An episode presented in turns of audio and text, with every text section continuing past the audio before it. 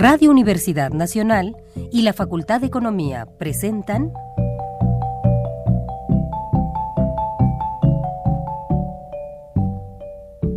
Los bienes terrenales.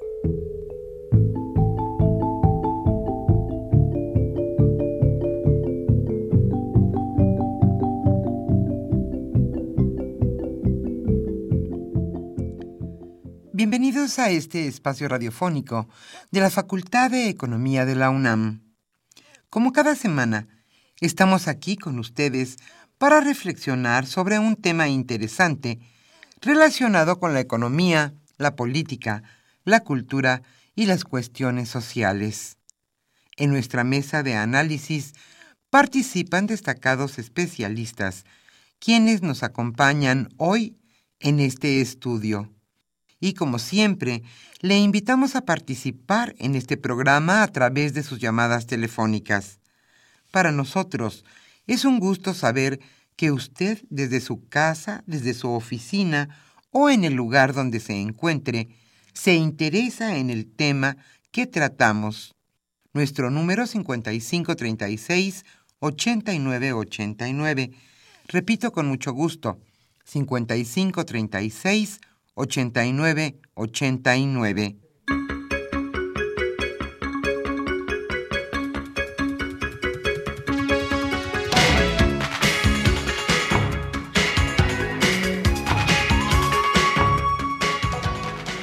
Es un gusto estar con ustedes en esta agradable mañana aquí en la Ciudad de México, contaminada y todo es una bella ciudad para vivir. Hoy en nuestra mesa de análisis abordaremos el tema la nueva regulación laboral. ¿En qué consistirá esta novedosa regulación laboral que se aplicará próximamente a todos los trabajadores de México? Hoy Rafael Buendía García charlará con Humberto Aranda Gómez, él es catedrático de la Facultad de Derecho de la UNAM, y con Juan Delgado Reyes, catedrático de nuestra facultad, la Facultad de Economía de la UNAM. Ambos son especialistas en el tema y charlarán sobre este tema tan delicado, la nueva regulación laboral, en qué nos afectará a nosotros los trabajadores. Como siempre, le invitamos a participar en este programa a través de sus llamadas telefónicas. Hoy el libro que estaremos obsequiando se titula Trabajo infantil y pobreza.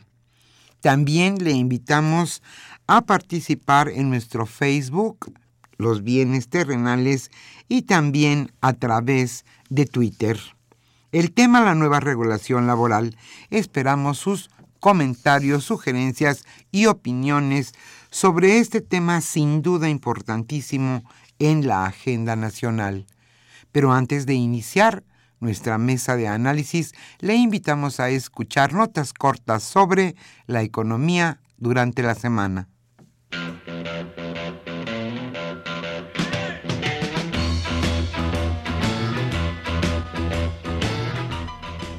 La economía durante la semana.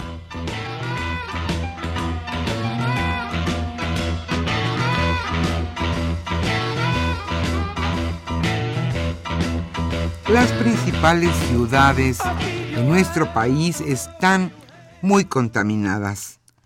Las principales ciudades de México como Guadalajara, Ciudad de México, Monterrey, Puebla, Toluca y León duplican y hasta triplican los límites de contaminación estipulados por la Organización Mundial de la Salud. En el año de 2014, la Ciudad de México en la Ciudad de México se registraron 20 microgramos por metro cúbico de polución anual. Esta cifra es el doble de lo indicado por las directrices de la Organización Mundial de la Salud, según un informe sobre la contaminación del aire de las principales ciudades del mundo publicado ayer por este organismo.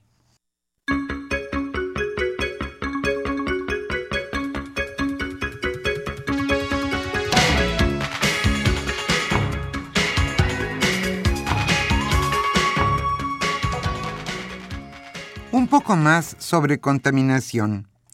Señalan que ahora sí tendrán que verificar los autobuses. Al igual que los autos particulares, el transporte público y los vehículos con placas federales no exentarán la verificación planteada en la nueva norma emergente para la megalópolis. Rafael Paquiano, titular de la Semarnat, dijo que la norma, que entrará en vigor el próximo primero de julio, obligará al transporte público a la verificación. Actualmente, dijo el funcionario, el transporte está exento para poder dar una opción de movilidad a aquellas personas cuyos automóviles no circulan. Imagínese usted. Pero ya una vez que entre en vigor la nueva normatividad de verificación, el transporte público deberá ser verificado. Ojalá y que esto se cumpla.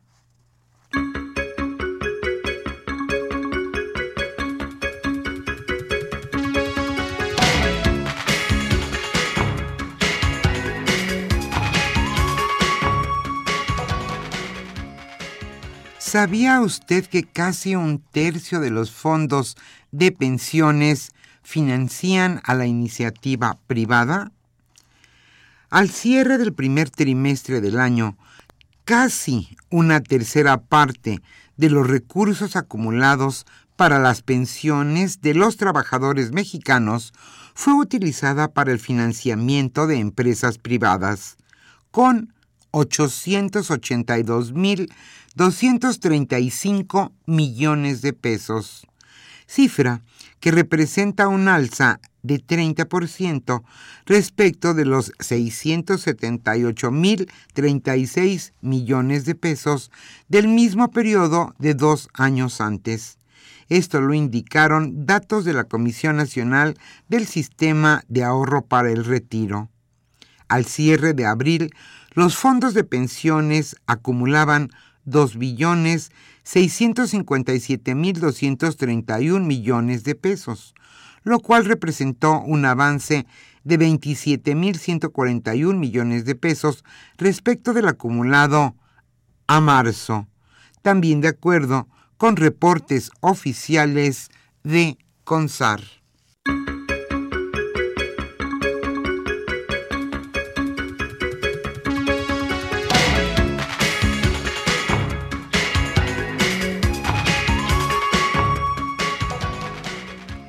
Y ahora sí el fisco rastreará a los implicados en los llamados papeles de Panamá. El Servicio de Administración Tributaria SAT pidió que los bancos entreguen nombres de clientes con transacciones en paraísos fiscales. En una carta, el fisco pidió a la Comisión Nacional Bancaria y de Valores obligar a bancos y casas de bolsa a proveer una lista de clientes con transacciones e inversiones en más de 100 jurisdicciones, es decir, en los llamados paraísos fiscales. La carta señala, a fin de cumplir con la responsabilidad que le es conferida sobre contribuyentes residentes para efectos fiscales en México, con presuntos activos financieros ubicados en paraísos fiscales, se requiere información y documentación para planear, y programar actos de fiscalización. Esto es textual lo que señala la carta del SAT.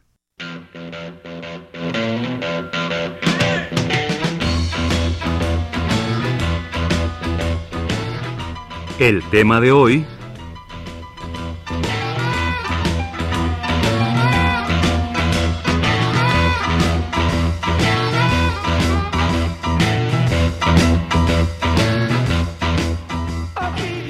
Como señalamos al inicio de este programa, el tema que hoy abordaremos en nuestra mesa de análisis es sin duda de suma importancia para casi todos los mexicanos.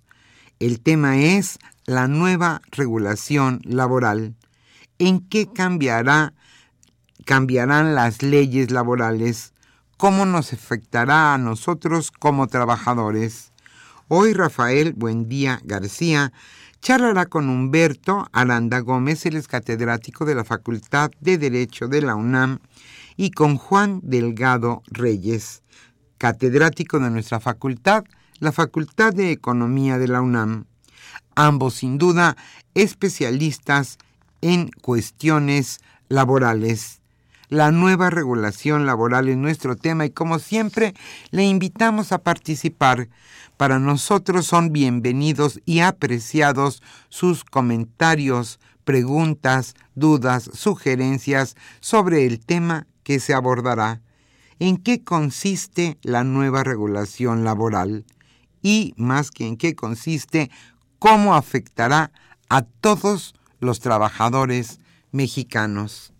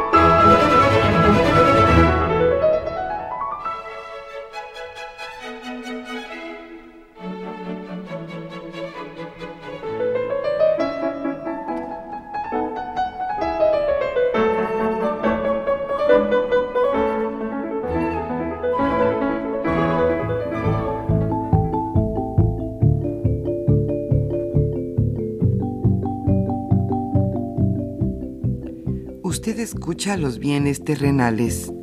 Nos interesa conocer su opinión.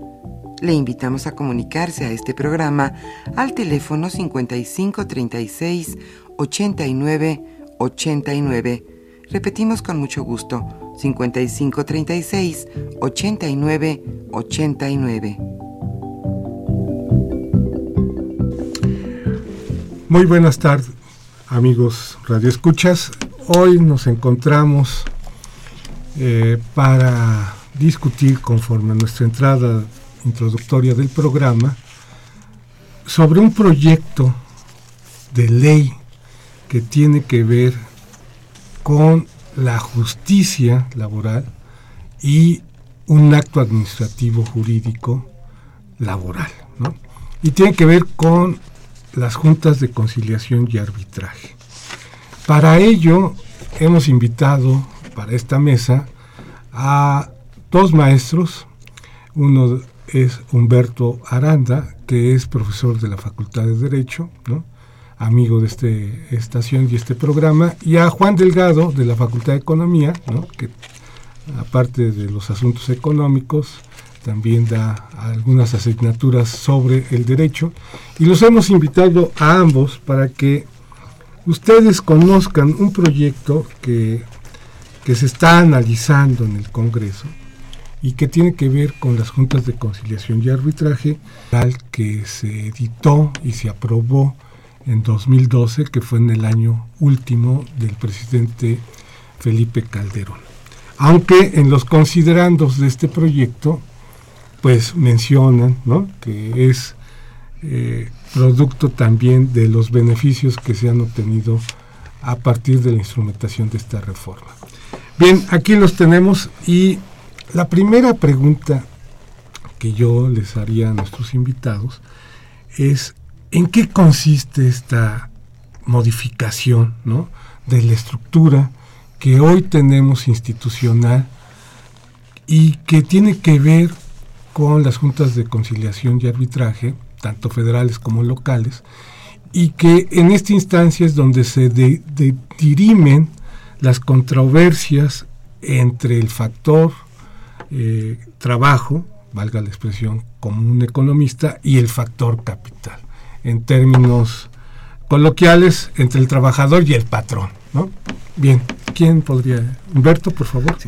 bueno, buenos días. Eh, eh, a efecto de introducir el tema y como comentabas, eh, creo que sería preciso ubicar a este tema en particular, que podríamos calificar como una reforma en la justicia laboral en México, dentro de un contexto más amplio que eh, eh, tiene que ver con una serie, serie de iniciativas eh, de reforma a la Constitución fundamentalmente que el Ejecutivo Federal presenta al Senado el primero de mayo pasado. Y en términos generales podríamos ubicarlas en dos grandes temas. Uno, el propiamente laboral, que fundamentalmente toca ese aspecto, el de la justicia laboral, que se traduciría en, la, mm, en el cambio de modelo que eh, se ha seguido desde hace décadas en el país eh, a partir de las juntas de conciliación y arbitraje, que implicaría su desaparición, y por otro lado, eh, un tema también sensible en el medio laboral que tiene que ver con eh, el aspecto fundamental de la contratación colectiva y el registro de los sindicatos. Sin embargo, como decía también, esta reforma a la justicia laboral podríamos encuadrarla dentro de eh, otra serie de modificaciones a la Constitución que están promoviendo y que tienen que ver en términos generales con el tema de la justicia en el país. Entonces, esta serie de reformas eh, se presentaron el primero de mayo y consisten concretamente en esto. Eh, eh, por lo que hace a la cuestión laboral, se propone la modificación del artículo 123 con la finalidad de que desaparezcan las juntas de conciliación y arbitraje, tanto la Junta Federal como locales de conciliación, que hay 32 en el país, una por cada estado, incluyendo la Ciudad de México, y en su lugar eh, eh, la resolución de los conflictos laborales por la vía jurisdiccional correspondería ahora a juzgados o tribunales que dependerían del Poder Judicial Federal, y de los poderes judiciales de cada uno de los estados y de la Ciudad de México. Eh, además eh, de esta cuestión eh, que implica que la función jurisdiccional pase de las juntas a tribunales, se está proponiendo la creación también de instancias de conciliación o centros de conciliación eh, la idea es que habría un, organismo de conciliación federal y uno en cada uno de los estados y la Ciudad de México, que tendrían la función de eh, conocer en primer término de los conflictos laborales y para procurar solucionarlos por la vía conciliatoria. Esto implicaría el que se establecería un requisito previo o un filtro para que si es estos conflictos laborales no se solucionan eh, en estas instancias conciliatorias administrativas que seguirían eh, dependiendo de los ejecutivos, tanto federal como estatales, eh, habría la posibilidad entonces de que las partes en, la relación laboral acudieran a los tribunales.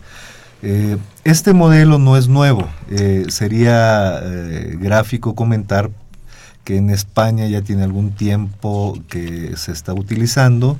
Eh, hay instancias conciliadoras previas que deben agotarse para que haya posibilidad de acudir a los tribunales. En España se denominan tribunales o juzgados de lo social y conocen además de los conflictos laborales también los de seguridad social, ¿no?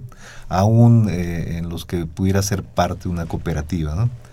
Y este modelo que eh, se está proponiendo con esta modificación al 123 eh, es muy similar al, español.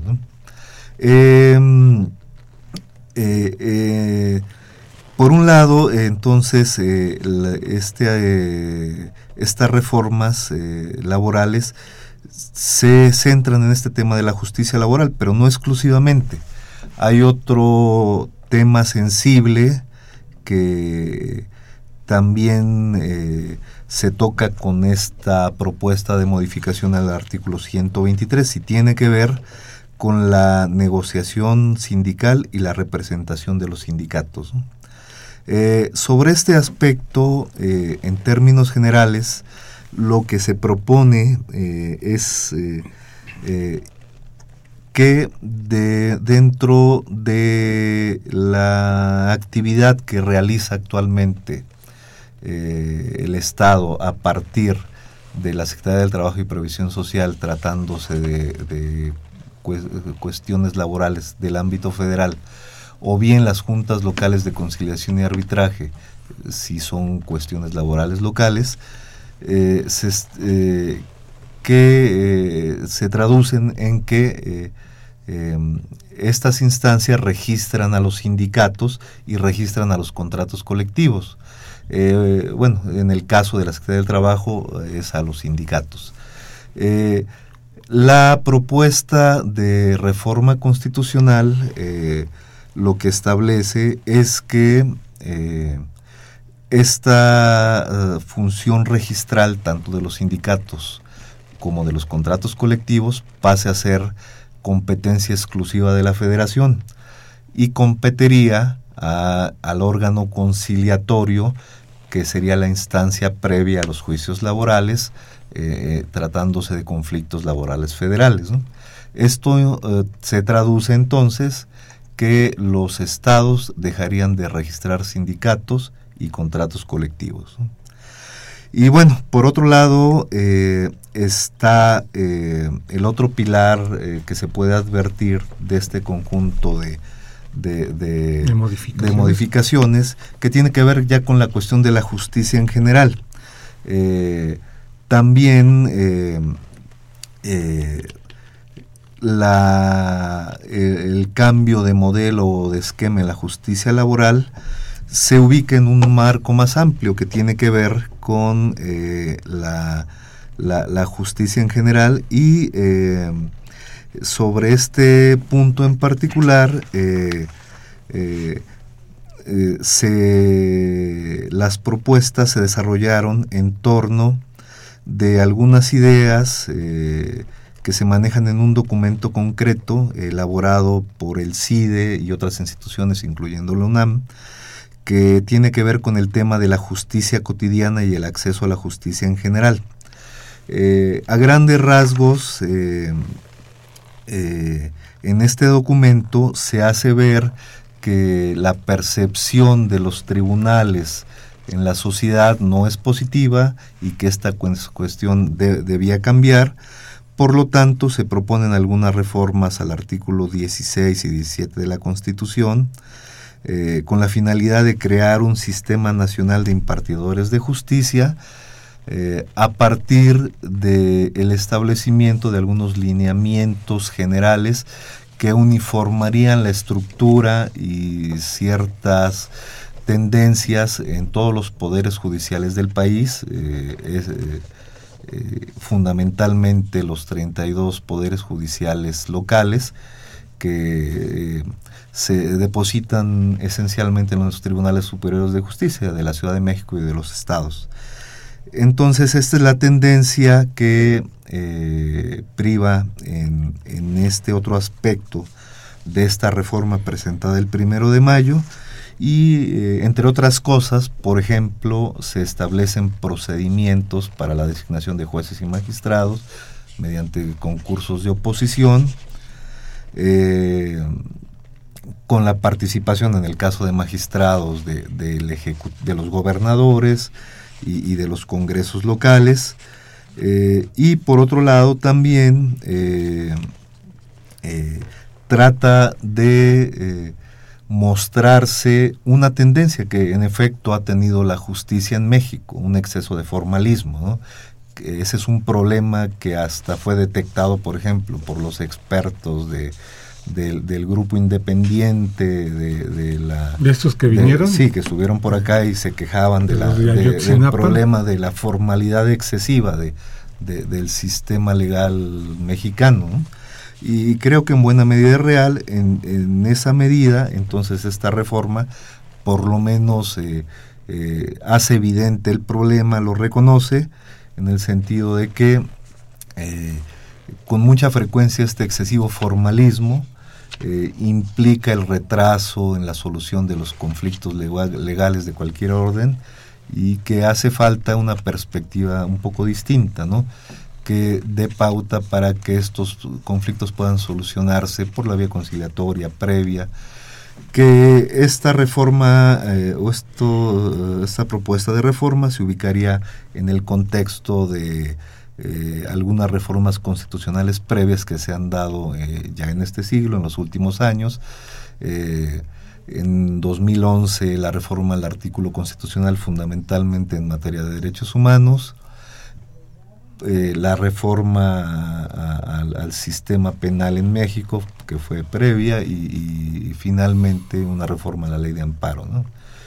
Eh, eh, a grandes rasgos, en esto eso se traduce fundamentalmente en la, cuestión laboral, que es la que señalaríamos. Gracias, Humberto.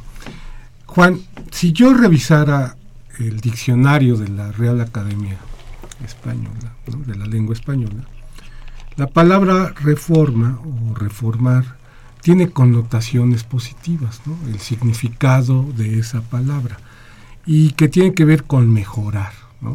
Ese es el, sentido de esa palabra. Sin embargo, y retomando la última parte de, de Humberto, que no tiene buena percepción los, la justicia laboral y sus instancias desde el enfoque de la sociedad, te preguntaría, ¿esta reforma eh, va a mejorar estos procesos o desde tu perspectiva? ¿O es un poco más de lo mismo? Y bueno, como dicen en mi pueblo, ¿no? La burra no se hizo arisca, sino la hicieron los palos, ¿no? Entonces, ¿por qué ese cambio institucional dentro de la justicia laboral? Buenas tardes, muchas gracias por la invitación. Buenas tardes a los radioescuchas. Yo creo que para tratar de dar contexto respecto a esta reforma, sí era necesaria una reforma, sobre todo en materia laboral. En otros ámbitos ha venido avanzando alguna serie de reformas, me refiero a los tribunales federales, a los tribunales locales respecto de la impartición de justicia, la administración de justicia la Procuración de Justicia, incluso con el cambio ahora del procurador para fiscal. Pero dentro de este contexto habría, habría que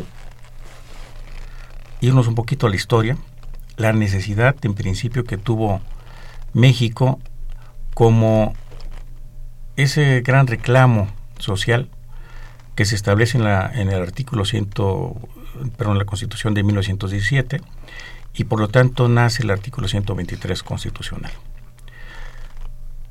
Para ser un parteaguas, antes de esta reforma o de esa constitución de 1917, pues no había condiciones laborales, no había respeto a los, a los derechos laborales.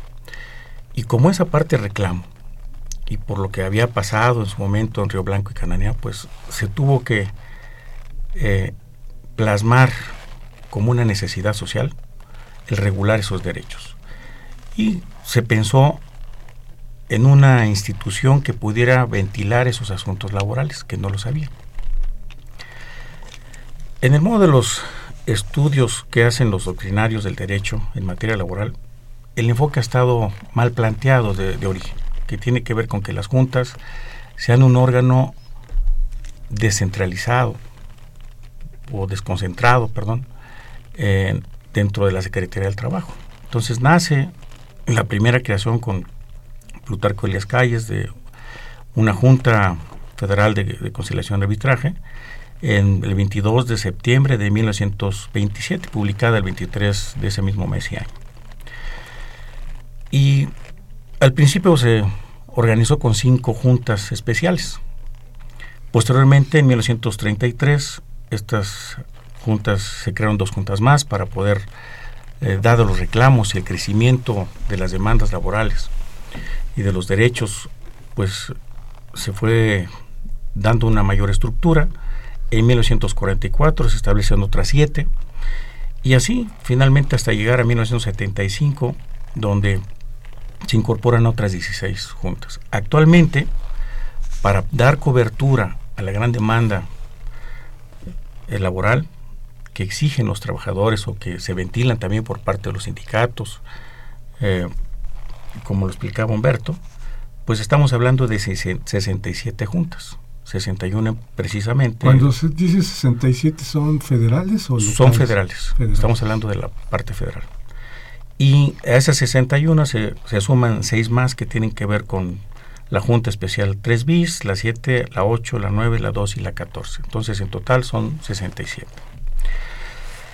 Y habría que revisar si México ya había avanzado en ese canal y donde el Ejecutivo Federal es juez y parte, porque la forma de estructura de las juntas ha complicado mucho que se resuelvan con cierta celeridad como o algún trabajador lo requiere, porque el trabajador finalmente lo despiden, es despedido, y no tiene una fuente de ingreso extraordinaria, o sus ahorros no le permiten pues subsistir. Entonces, esto ha sido un juego perverso porque los patrones han jugado al tiempo. Y eso se lo ha dado con el apoyo mismo de las estructuras gubernamentales. Entonces, su función es tripartita.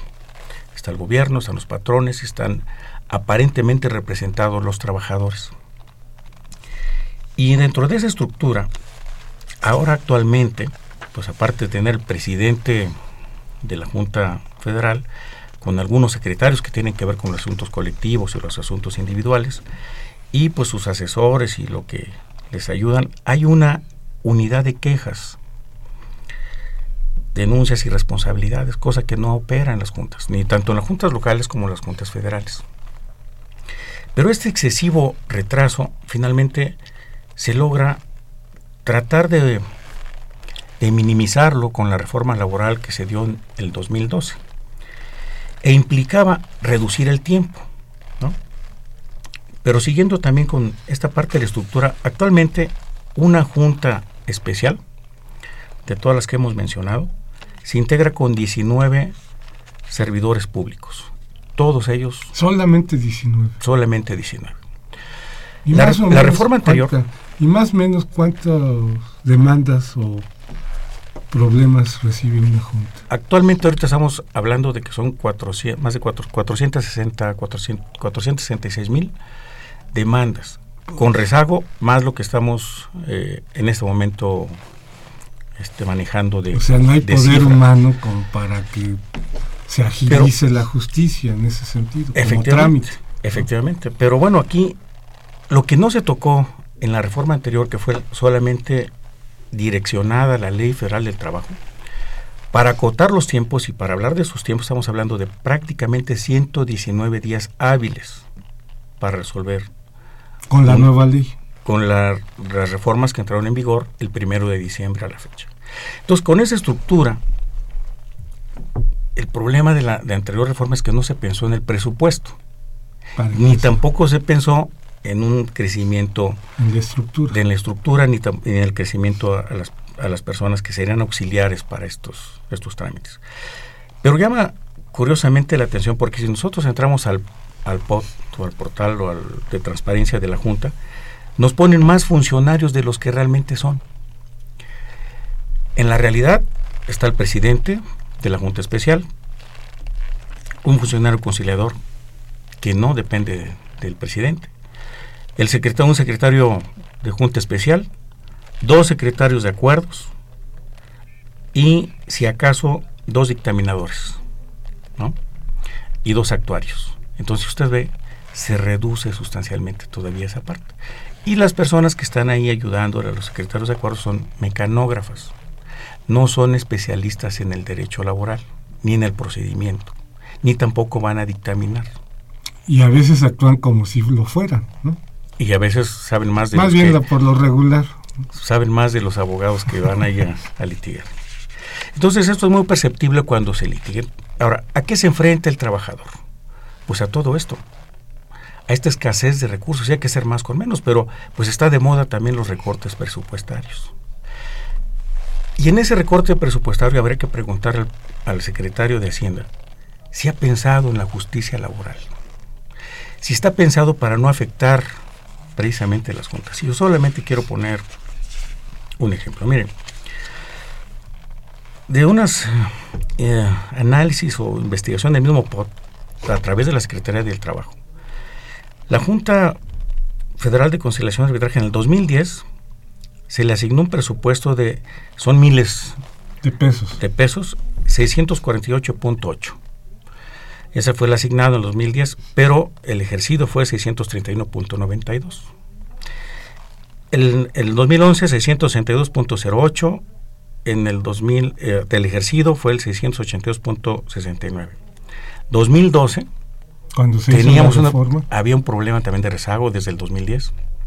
Entonces, esto obedece también que hay un, hubo un crecimiento ahí de, de presupuesto, pero como no hay información precisa, no podría eh, decir cuál se- sería la diferencia. Pero del 2012 se autorizó 819.74 y se ejerció 851.37. 2013, 854.09, se ejerció 842.12. Aquí pensaríamos que aunado a la reforma laboral y a esa promesa de que el trabajador y a las empresas se iban a resolver de manera rápida, por lo tanto este, no hay, hay crecimiento en el presupuesto ni tampoco en las estructuras. Bien, vamos a hacer un corte, queridos radioescuchas, y después nos metemos un poquito más a este asunto. Gracias.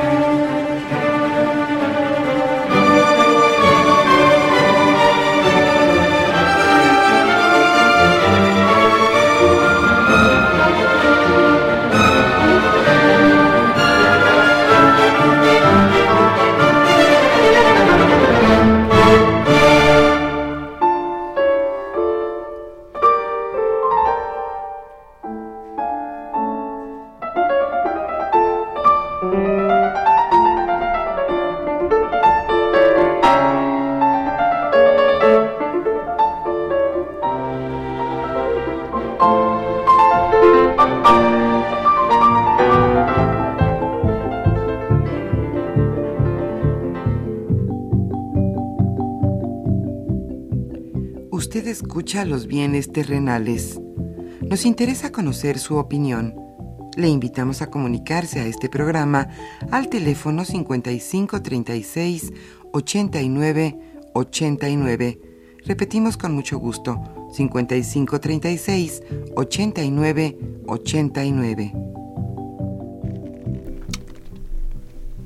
Muy bien, ya regresamos, queridos amigos. Y bueno, estábamos en el asunto del presupuesto. ¿no? Eh, los datos que acaba de dar Juan son, eh, conforme a nuestra jerga económica, a precios corrientes. No está imputada la inflación, pero No. si le hacemos un, una- un cálculo así rápido y con base en las cifras que estás dando, eh, efectivamente hay una tendencia hacia el decrecimiento del presupuesto y yo ahorita haciendo cuentas de abarrotero, valga la expresión, hay una reducción del, de tu periodo del 2010 al 2015 cerca del 12%, ¿no? en términos de reducción. Pero, entonces, por un lado tenemos un presupuesto bajo, Juan, una estructura eh, insignificante ante las 400 mil y fracción de demandas. ¿Y qué más eh, tenemos? Porque quizá esto es un gran obstáculo para que las reformas se lleven a cabo a pesar de las buenas voluntades y de las buenas intenciones que pueda tener el mismo proyecto. ¿no? Sí, efectivamente, nos queda de ver la reforma del 2012 con esa expectativa. Y con expectativa, pues al fin de cuentas a quien benefició es a la flexibilidad para poder contratar y poder despedir, que solamente el quien lo hace son los patrones. Pero siguiendo con esa parte, efectivamente en esta cuestión de los recortes, en este año con lo que se anuncia, la Junta Federal de Conciliación y Arbitraje, aunque aquí se dice que se liquida, pues realmente concluye la relación laboral con varios trabajadores. Y esos trabajadores, pues evidentemente van a impactar, ya sea en que los acuerdos se retrasen, ya sea en que alguno de los aspectos procesales también, o que el laudo también se retrase. Como un dato muy curioso en las juntas que tiene que ver con el IMSS la 9, la 9 bis, la 8, la 8 bis. Eh, a la 2, por ejemplo, yo que acabo de terminar un asunto, me están diciendo que en dos años, aproximadamente, ya se cerró la instrucción, ya se terminó el asunto, pero en dos años aproximadamente salga la resolución. Y eso se debe, y eso obedece a la falta de recursos. Y bueno, pero también la Junta 2, pues en términos de lo que me comentaron, es que no tiene dictaminadores, no sé cuándo vayan a llegar. O sea, en términos coloquiales, quiere decir que si yo ya gané, tengo que esperar dos años. Sí, pero con, así como pero con una gravedad, porque hay, hay de trabajadores a trabajadores. Hay trabajadores que están reclamando una cuestión de pensión o de jubilación, y la, la, la pensión puede tener varias connotaciones, que sea que tenga una enfermedad, o en su defecto que tenga un accidente de trabajo y que lo obligue al trabajador y además de edad a lograr eso. Mientras tanto, el IMSS no le da ningún servicio. Nada. Nada. Y si finalmente esta persona subsiste con los medios que tenga y aguanta dos años, y aguanta cuatro años, o aguanta exactamente, aguanta ocho años, posiblemente la justicia laboral lo alcance. Es posible que no. Entonces, de este, estábamos hablando de que estadísticamente, la misma Secretaría del Trabajo anuncia que pues hay una serie de rezagos. Estamos hablando de que son 427.604 demandas laborales registradas actualmente. Y eso tiene que ver a, diciembre del 2015, ¿no? En la otra parte de la estadística muestra que el 2011 al 2015 el número de asuntos individuales aumentó al 14%. Fíjate, por un lado aumentan las demandas 14% y, con nuestras cuentas de abarrotero de, del presupuesto disminuyó el presupuesto en términos reales, casi en la misma proporción. Exactamente. Ahora, el enfoque, esa es una, para dar respuesta finalmente a la pregunta, es, esa es una reforma constitucional. Habría que ver si la ley federal del trabajo va a seguir o se va a instrumentar algún otro, alguna otra forma con una ley específica, qué es lo que se va a incluir, qué es lo que no se va a incluir, cómo se va a reformar, hasta cuál es el alcance, no lo sabemos, porque no nos lo explica. La exposición de motivos solamente va de una manera muy general, muy amplia, no nos da cifras concretas, eh, solamente refieren que hay una buena perspectiva respecto a la aplicación de las reformas. O sea, es un acto de fe. Es un acto de fe, exactamente. Eh, todas estas reformas son presentadas al Senado de la República. Habría que ver como Cámara de Origen qué es lo que va a hacer el Congreso.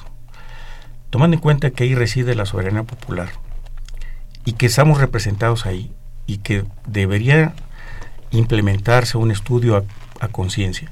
Los estudios laborales, como cualquier otro que, tenga que ver con personas, con los derechos de las personas y en especial el derecho del trabajador, que sea equilibrado al fin de cuentas, pero que se estudie a, conciencia y que efectivamente se muestre esa habilidad del legislador para poder permear, matizar en lo que se requiera y que no vaya a pasar, digo, como una cuestión de urgencia, en un, en un mes ya tengamos esta reforma y finalmente tengamos la ley federal del trabajo y pues estemos viviendo lo mismo, porque lo que hace falta no solamente es esta parte esta gama de, entrarle al estudio de conciencia, sino que revisar si las estructuras que van a tener ahora los jueces eh, federales, porque el judicial federal y los, eh, los locales van a, van a ventilarse ahora los asuntos laborales ahí, las demandas laborales.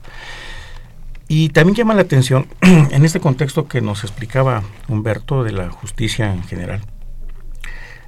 Los, eh, tanto la, la, judicatura federal como la de los estados, y así como ahorita en estas juntas existen órganos internos de control. ¿Por qué los órganos internos de control o quizás no son capaces para poder tener abogados que hagan una auditoría legal de qué tipo de asuntos tenemos. El hecho de que salgan demandas, tampoco hay una claridad. ¿Cuántas demandas? No hay clasificación. ¿Cuántas demandas son absolutorias? ¿Cuántas demandas son condenatorias? Porque esa fue la queja del 2012. Pero ese tiempo todavía nos quedamos relativamente, porque hay que pasar a los colegiados. Y los colegiados también se han llenado de trabajo y consecuentemente son insuficientes para poder resolver esto. Es decir, no solamente el problema es de origen desde la perspectiva de estructura y presupuestaria y de capacidades, sino que se le ha trasladado a los nuevos colegiados. Y habría que ver si del lado del judicial también hay gente especializada que conozca del tema, a manera tal de cruzar y esta información para poder lograr especificar con mucho más detalle la reforma. Humberto, antes de darle entrada a las preguntas de nuestros radioescuchas y que les puedan contestar ustedes a ellos, yo te preguntaría, conforme a tu experiencia, incluso como presidente de una junta, de todas estas demandas, y por ejemplo, retomando este comentario y esta aseveración que decía Juan, ¿cuántas de esas demandas terminan de una forma conciliatoria? ¿No? Eh, eh, porque incluso la, reforma crea una institución conciliatoria. Es decir, en el Inter seguramente las partes involucradas llegan a un acuerdo. Más o menos con tus experiencias, ¿cuáles? Creo que habría que contextualizar un poco. Eh, hablamos de un universo de 33 eh, juntas de conciliación y arbitraje en el país, la Junta Federal y las 32 juntas locales. Eh, fundamentalmente la competencia que tienen las juntas eh, radica en atender conflictos laborales. Sin embargo, habría que destacar que la Junta Federal también atiende a, eh, juicios de seguridad social, al grado de que más de la mitad del número total de controversias de las que conoce son de seguridad social en las que se demanda el IMSS. Y a partir eh, de ese tipo de circunstancias vemos dos escenarios. Por un lado, en las juntas locales de conciliación, hablando a muy grandes rasgos, eh, a reserva de revisarlos, pero creo que, la percepción que tenemos eh, se acerca a la realidad y eh, podríamos hablar que más de la mitad, cerca de un 60% de los juicios en las juntas locales de conciliación, laborales exclusivamente, se solucionan por la vía conciliatoria. el escenario cambia en la Junta Federal en el caso de los conflictos de seguridad social, eh, ahí la tendencia eh, eh, sería que casi ninguno se soluciona por la vía conciliatoria. Y aún del resto de los juicios que son competencia de la Junta Federal, buena parte también no, no, no termina a partir de un arreglo entre las partes, porque eh, la Junta Federal eh, conoce juicios en los que el gobierno federal es patrón, eh, concretamente en el caso de, los organismos descentralizados del gobierno federal. Y ahí la tendencia es que precisamente tampoco hay conciliación significativa. Ahí hay un conflicto de interés. Entonces, vemos que, que, está esta cuestión diferenciada en las juntas locales y en las juntas federales pero sí vemos la tendencia nacional, eh, sin eh, la particularidad de la Junta Federal, diríamos que más de la mitad de los juicios se concilian. Muy bien. Eh, ah, ¿Tú ibas a decir algo, Juan? Así rápido para darle oportunidad a nuestros radioescuchas de sus preguntas. El, esquema, primero, pues es federal. Efectivamente está metiendo esta parte de conciliación. Tomemos en cuenta que algo muy relevante sería incluso de buena fe también por parte del, del gobierno federal. Está el IMSS, está Pemex, está el ISTE, la CFE. ¿Por qué el mismo gobierno no ha tomado cartas en el asunto? Y ha tratado de conciliar todos los casos que le llegan, tomando en cuenta que pues son derechos laborales que los paguen y cuando no, pues también que esos juicios se lleven. Pero ahí habría una buena voluntad y además una cuestión de sensatez. Quiero eh, opinar sobre un punto. La, la, reforma laboral solamente va enfocada a las juntas federales de, de conciliación, arbitraje y a la junta local. Pero resulta que el Tribunal Federal de Conciliación y Arbitraje desde la anterior reforma y esta no se trastoca, ni tampoco los tribunales de los estados. Y también ahí el gobierno es el patrón.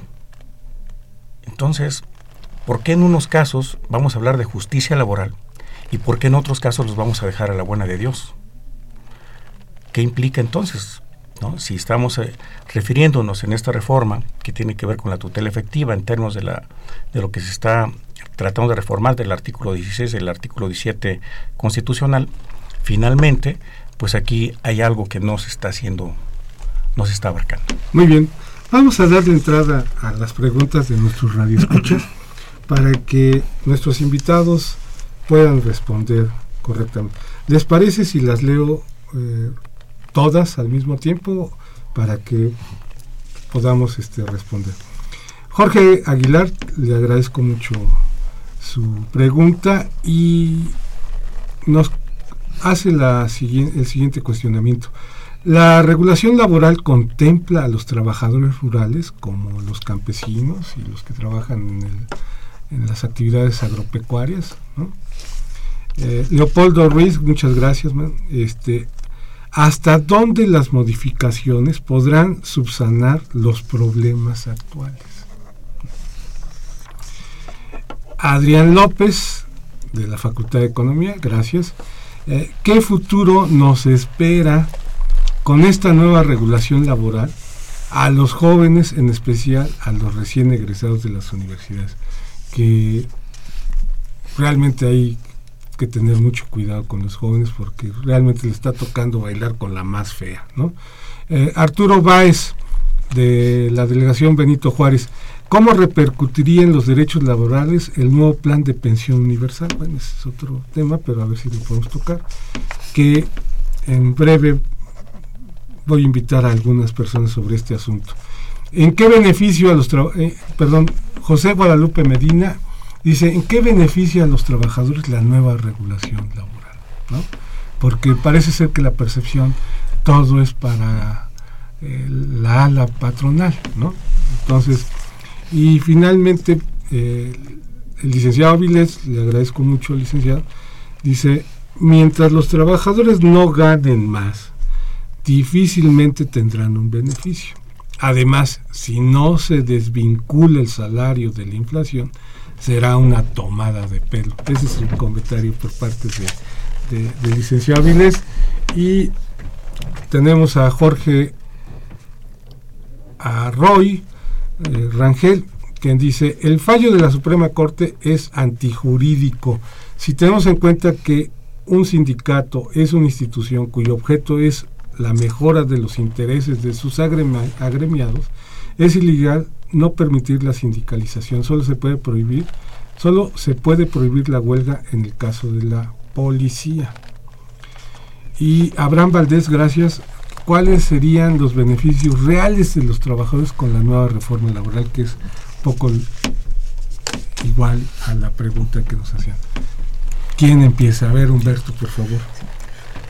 Eh, viendo la tendencia de las preguntas, eh, creo que sería conveniente, primero, aunque implique aventurar un poco, eh, precisar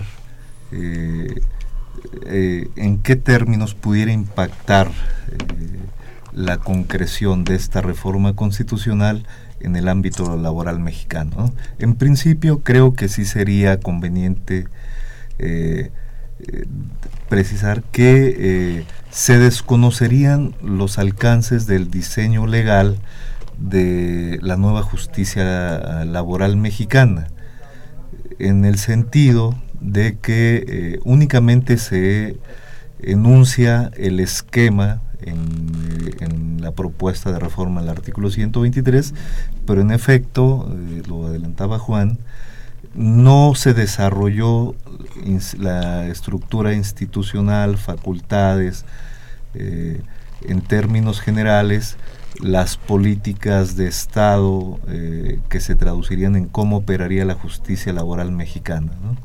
Eso necesariamente va a tener que eh, incluirse en la ley federal del trabajo, por lo que desde luego requeriría de una reforma adicional sustancial, además de la de, pasada del año 2012. Sin embargo, por otro lado, también eh, creo que cabría eh, aventurar un poco eh, cuál fue la intención del Ejecutivo Federal al enviar este conjunto de iniciativas al Senado eh, a partir, en principio, del diagnóstico que realizaron el CIDE y otras instituciones, diagnóstico que desde luego eh, eh, refleja la percepción y la problemática real de la justicia laboral mexicana. Juan ya nos comentaba la situación particular de la Junta Federal de Conciliación y Arbitraje, con cerca de medio millón de juicios. Si, la, si multiplicamos eh, eh, la situación particular de la Junta Federal con las juntas locales, podríamos fácilmente decir que eh, el universo de juicios laborales en el país es de millones. Ante este panorama y una deficiente justicia laboral, Creo que por lo menos el hecho de que eh, se, esté pensando ya en un cambio de modelo sería un, aspecto positivo. Sin embargo, eh, ello no necesariamente se va a traducir en una mejora de, de, la, justicia. laboral. Eh, esto va a implicar de un sinnúmero de aspectos. en principio, eh, no únicamente la cuestión presupuestal, sino de, diseño institucional. Eh, la justicia eh, en un país es parte de la política de Estado. Y además también los tribunales en cualquier materia eh, eh, funcionan a partir de ciertas pautas o tendencias organizativas que los hace ser mejores o peores o más eficientes o menos. Y si no hay una idea clara de una política de Estado eh, en relación con la justicia federal, clara, bien diseñada, más allá de este solo modelo que se plantea únicamente se esboza, creo que no, no podríamos decir que necesariamente se va a traducir en buenos resultados. Al contrario, si vemos un poco eh, el contexto internacional de, la, el envío de las propuestas, veríamos que eh, las iniciativas se presentaron un poco por presión internacional, eh, eh, del gobierno de Estados Unidos en el ámbito del acuerdo transpacífico, toda vez que a los sindicatos de Estados Unidos les preocupaba el funcionamiento de las juntas en México y los contratos de protección. Si esa es la razón de ser, eh, esto nos indicaría que no habría una visión estructural de mejorar la justicia laboral mexicana. Bien, Juan, rápido, ¿Beneficia a los trabajadores esta modificación? Así. Yo creo que más medio minuto porque ya nos vamos. Yo creo que sí, en principio, pero habría que hacer una serie de revisiones de manera ya contextualizada. Ok. Gracias amigos, eh, nos tenemos que ir y Los esperamos el próximo viernes a la misma hora con otro tema de importancia para todos nosotros. Muchas gracias. Agradecemos su atención y participación en este programa a través de sus llamadas telefónicas y la invitamos la próxima semana a la misma hora en otro programa más de los bienes terrenales. La coordinación general fue de Carlos Javier Cabrera Adame, la coordinación académica de Aníbal Gutiérrez, Roberto Cabral, Alejandro Pérez Pascual, Rubén Antonio Miguel y Leonardo Lomelí Vanegas. En los controles técnicos, nuestro compañero Humberto Sánchez Castrejón y en la voz y producción su amiga Irma Espinosa, quien se despide de ustedes y le desea un agradable fin de semana.